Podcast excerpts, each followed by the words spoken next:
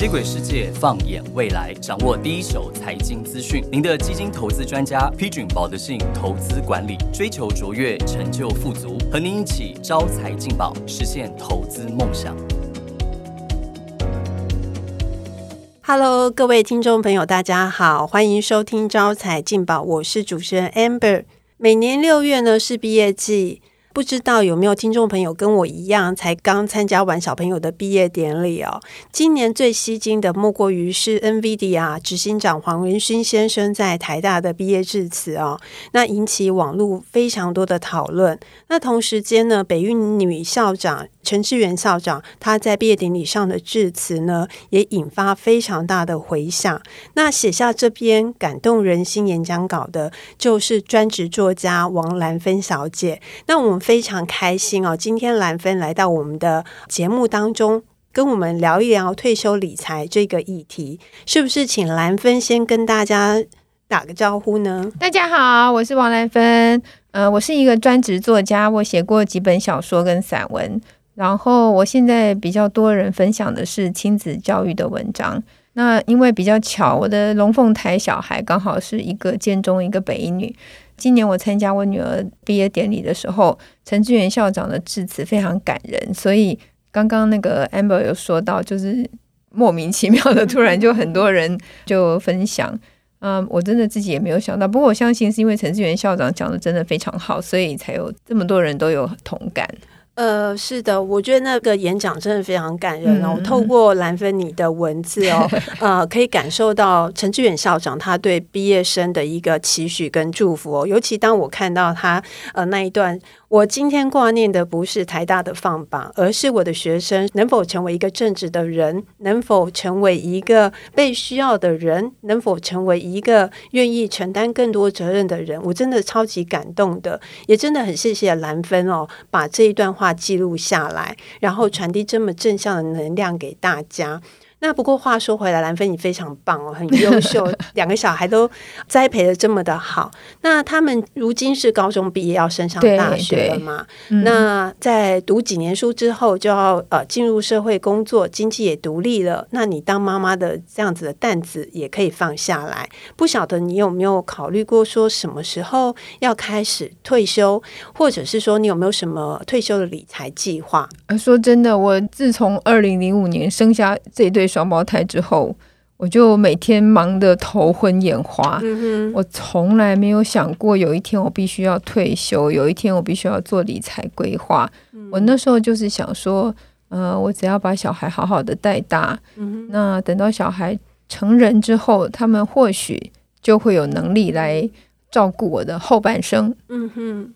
我老公的想法其实跟兰芬有点类似哦，因为他是一个非常老派的人，他跟我讲说，子女奉养父母是天经地义的事情，所以他是有养儿防老这样的一个想法。那因为每个人成长背景可能不太一样，我的想法就跟我先生不太一样，我会觉得说，呃，我们不管几岁都应该。维持我们的经济独立这样的状况，然后所以养钱防老是比较好的。养钱是吗？对，养钱，因为我觉得说我自己要花钱就花钱，我不用当伸手牌，这样不是很自由吗？而且我觉得年纪大的时候，我觉得小孩的功能是陪伴，是陪伴。所以说我花了蛮多时间跟我呃老公沟通的，因为他真的是。观念有点有点不一样，也是需要花时间沟通。然后我后来是跟他讲，就是说我们自己照顾爸爸妈妈都觉得压力大，虽然我们是愿意的，对。然后为什么我们要让自己的小孩去承担我们曾经承担的压力？嗯，如果我们可以把自己的健康照顾好，然后自己的钱钱又管好的话，那这样子的话，我们不是可以更自由吗？后来他接受我这样的说法，可能是我太唠叨，他受不了了。没有，因为你很专业。然后后来我们就有共同的一个。退休理财的目标，不过呢，呃，夫妻爬山各自努力。我跟他用钱的观念真的是差太多了，所以说避免吵架，我们就是各自存各自的退休金。那但是呢，我们会一段时间就会去讨论一下彼此的状况，就是监督对方是不是有乖乖存钱。哦，天哪，天哪！我这样子听到你说，我突然觉得有点紧张哎，因为为什么？我以前都一直觉得说，小孩就是。他应该要照顾我的，等到我没有能力的时候，他会照顾我的。是，但是你这样说的话，我突然想到，对我一直以来都跟我老公伸手拿钱，那感觉真的不是很好。那我在想说，如果有可能吗？我你觉得我有机会吗？我有机会可以呃准备我自己的后半生的。可以独立生活的钱吗？呃，其实我觉得兰芬不用太过于紧张哦，因为我记得我曾经看过呃中华民国退休协会他们最近的一个调查显示，其实受访的民众当中呢，有三成是完全没有准备退休金，那有两成呢是四十岁之后开始准备，那有两成呢是五十岁之后才开始准备。那像我们一样是届龄退休的，这五十岁上下的人呢，呃，真的有达到他们退休理财目标的人不到四成。好像只有三十八个 percent 哦，真的吗？对所以我是大多数，我 是大多数，一点都不孤单。然后我觉得有一句话讲的非常好，就是种一棵树最好的时间点是十年前，次佳是现在。那我觉得理财也是一样，而且兰芬我们才五十岁，而且你还有收入，所以说我觉得是。一点都不用太紧张，只要我们有一些方法去做实行的话，我觉得五十岁开始准备退休理财也不需要太过于慌张。哇，你看我上过这么多的节目，我真的觉得今天是。最有用的一个，赶快帮帮我。呃，好，那我先请教兰芬一个问题哦。如果说你对退休理财这边会有一些想法的话，那我想请教你，你有没有记账的习惯？完全没有，完全没有记账的习惯。嗯，呃，我会建议理财第一步就是要学会记账。为什么？因为你记账的话，你可以知道自己的钱用到哪边。然后你也可以去抓漏，就是说哪个地方可能事实上是不需要花，那你可以让你自己的用钱更加有效率。那更重要的一点是你透过记账的方法，你可以知道自己的生活成本，一个月花多少钱，一年需要花多少钱，然后这样子可以当做你计算你退休金的基础。这么简单，只要开始记账就已经算是在规划退休了吗？呃，可以这么说，因为记账它是理财的第一步。然后你记账之后呢，事实上你的心会比较定。为什么这么说？因为我们常会看到很多人会说：“哎，我要一千万才能退休，三千万才能退休。”我自己都听过，我朋友说他要一亿才能退休，是吗？对。但是不管是一千万、三千万或一亿，那都不是我们的数字，那都是别人的数字。唯有透过你记账算出来的每年要花多少钱，那才是你真正生活所需。那以这个来做基础去。啊，计算你的退休金，你心里才会比较有底气哦，才不会慌。那像我呢？如果是我这种收入很少的人，那怎么样才能够知道自己需要多少退休金才能够安然的退休？呃，我觉得我们先假设这样子好了，就是说兰芬假设你想要六十五岁退休，然后台湾的女性啊，平均的寿命大概是八十四、八十五岁。那蓝芬看起来非常健康，我们假设是九十岁好了。那假设是六十五岁到九十岁之间，是不是有二十五年的期间？我们可能就是退休没有其他的收入了，所以我们必须用退休金来支付。对。那假设我是假设你记账一个月你自己要花三万块，一年是不是三十六万？嗯，二十五年多少钱？九百万。哇，对不对？嗯。然后呢，你又在要考虑到医疗费用。好，虽然说我们可能有保险，但是年纪大，医疗费用一定是一个重大的支出，所以我觉得这部分是要保守一点，还是估进来比较好。那以主计处它的一个分析，国人平均一生的医疗费是四百万台币，然后六十五岁之后花的又会是六十五岁之前的两到三倍。哦，那如果你这样抓的话，就抓三百万好了，所以可能是是。九百加三百是一千两百万，对。那我们又要考虑到这笔钱是十五年之后要用的，是不是有通货膨胀？嗯，对不对？最近应该很感受到有有有鸡蛋，对对对对对，所以通膨绝对要考虑进去。那现在算出来一千两百万，十五年之后就会变成一千六百多万。那你可能还需要扣掉你已经存的存款，还有就是国民年金、劳退跟劳保，这样扣掉之后，就是你需要准备的。退休金。那我们假设是一千万好了啊，amber，你知道一千万对我来讲是什么概念吗？嗯我一本书最多最畅销大概赚十几万，是而且我可能很多年才有写到一本畅销书，是，所以一千万对我来讲就是像天方夜谭。呃，兰芬不要紧张，我已经说这个是举例，所以我刚刚有提醒你说，呃，我会建议你做一个记账的一个动作，先做记账，然后去算你自己的退休理财所需，然后呢，不管这个数字是大或是小，它一定都是一个可观的数字，必须。用时间来去累积它。我很喜欢戏骨创投大师拉维肯一句话，他说：“生命中所有的复利都来自收益，包括你的健康、关系、思想，还有金钱。”所以说呢，我会建议你就是用定期定额跟资产配置的方式，长期去累积，让时间变成我们的朋友。这样子的话，你在做退休理财规划的时候，就不需要太过于担心。诶，可是其实我也很多朋友跟我提过这个东西，但是我每次都想说，有那么多的产品，是我根本没有那个洞察力，没有那个嗯呃判断力可以去选择，那怎么办？呃，关于定期定额这件事情，我觉得蓝分可以抓住几个要诀哦。第一个的话是定期定额一定要去扣趋势向上的商品。为什么这么说？呃，我印象很深刻，就是二零一五年那时候，我参加一个退休理财的论坛，然后与会来宾有问我一个问题，说：“他说，amber，我非常赞同呃所谓定期定额可以存退休金这件事情，但是他自己实际操作是定期定额好多年。”报酬率并不理想，嗯那我就觉得很奇怪。我问他说：“那请问一下，你扣什么市场？”他说的那个市场刚好连续好几年股市都往下走，所以这告诉我们什么？定期定额是一件好事情，但是你必须要找一个趋势向上的产品来做扣款，这样才不会白忙一场。可是我怎么知道哪个市场会往上呢？我觉得我会变成跟你那个听众一样的情况。哦，我觉得是是没错，所以我现在告诉你说，我自己觉得心中定期定额很好的一个市场。就是全球股票市场，你知道为什么吗？嗯，因为股市它是经济橱窗，它可以反映一个经济成长的一个状况。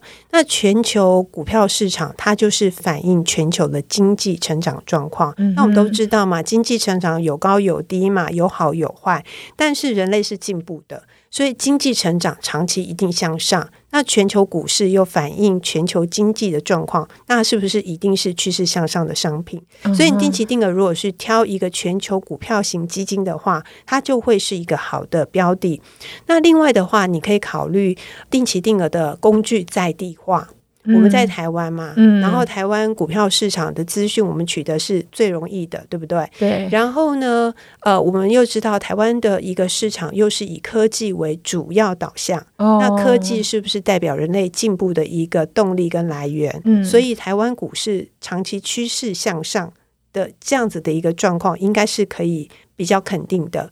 那再加上我们在台湾市场去扣台股基金的话，不需要考虑到汇率的一个问题。嗯嗯，所以说，我会觉得台湾股票型的基金也是我们可以去考虑定期定额的标的。那不管是你要扣全球的股票型基金，或者是台湾的股票型基金，有一个原则就是你一定要持续不断的扣款，不要因为市场上上下下就想说，诶，那我是不是可以停扣，不要买了？那就是我，我就会我一定会做这种事情。呃，我会劝呃蓝芬不要这样子，就是持续扣下去，因为定期定额它的优点就是帮你摊平成本，所以一定要扣。只要是确定这个趋势长期是向上的基金，就应该要持续扣款，它会帮哦你降低压力。啊 对我，我以前刚进报社的时候，大概我记得前两年我大概存了二六十万，嗯嗯然后我结婚的时候我就拿给我老公，他就说是。他帮我理财，他是帮我买股票，结果嗯大概几个月之后就完全没有六十万一块钱都没有，然后那个嗯。些他买的那些股票也都下市了。是。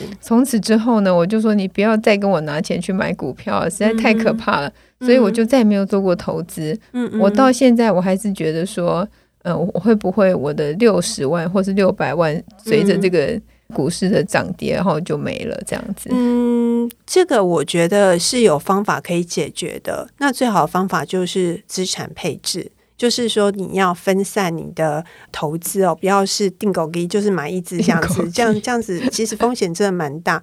但是资产配置有呃两个要诀一定要掌握，一个是跨市场，一个是跨资产。跨市场的话，就是你要分散。就像我刚刚提到，全球股票型基金就是一个很好的一个标的，它是分散到全球主要的股票市场嘛。然后跨资产就是你要投资股票，也要投资债券，这样子的一个负相关的一个状况，可以降低它整个投资组合的波动度。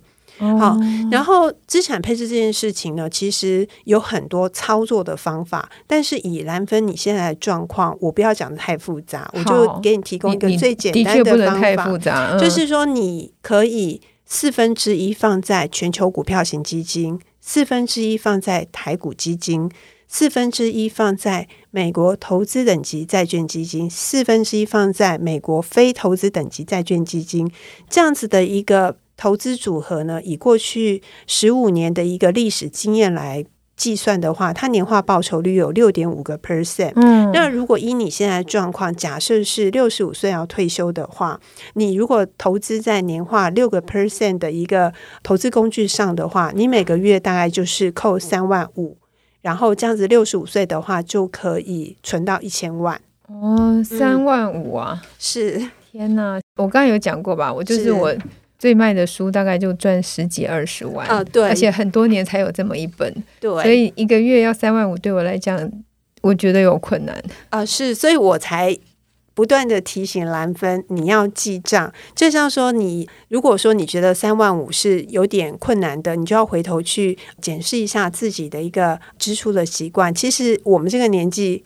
我非常清楚，我们的支出大概有一半以上是花在小朋友的身上。对，所以我们在估算退休金的时候，虽然是以现在的一个生活支出为基本出发点去估算，但是还是要把这些不是花在我们身上的钱给扣掉。哦，所以我记账是记我自己的就好对对对，记自己的。你要知道自己，因为退休金现在我们的出发是以自己的一个生活费为主嘛，所以你要以后不用养小孩。对对对对，他。三不五十，可能还要孝敬你，对不对？这是一定要的。对对对，所以说你去记账之后，这个功用就显现出来，你就会知道说自己哪一笔可能是不需要的，然后你可以调整自己的一个消费的一个情形。这样子的话，你设定出来的一个退休金，你也才比较容易达成。嗯嗯，对对对，所以我觉得真的不需要太过焦虑。为什么一直强调说记账优先？就是你记账之后，你就会知道自己的状况，然后你心里。就会非常的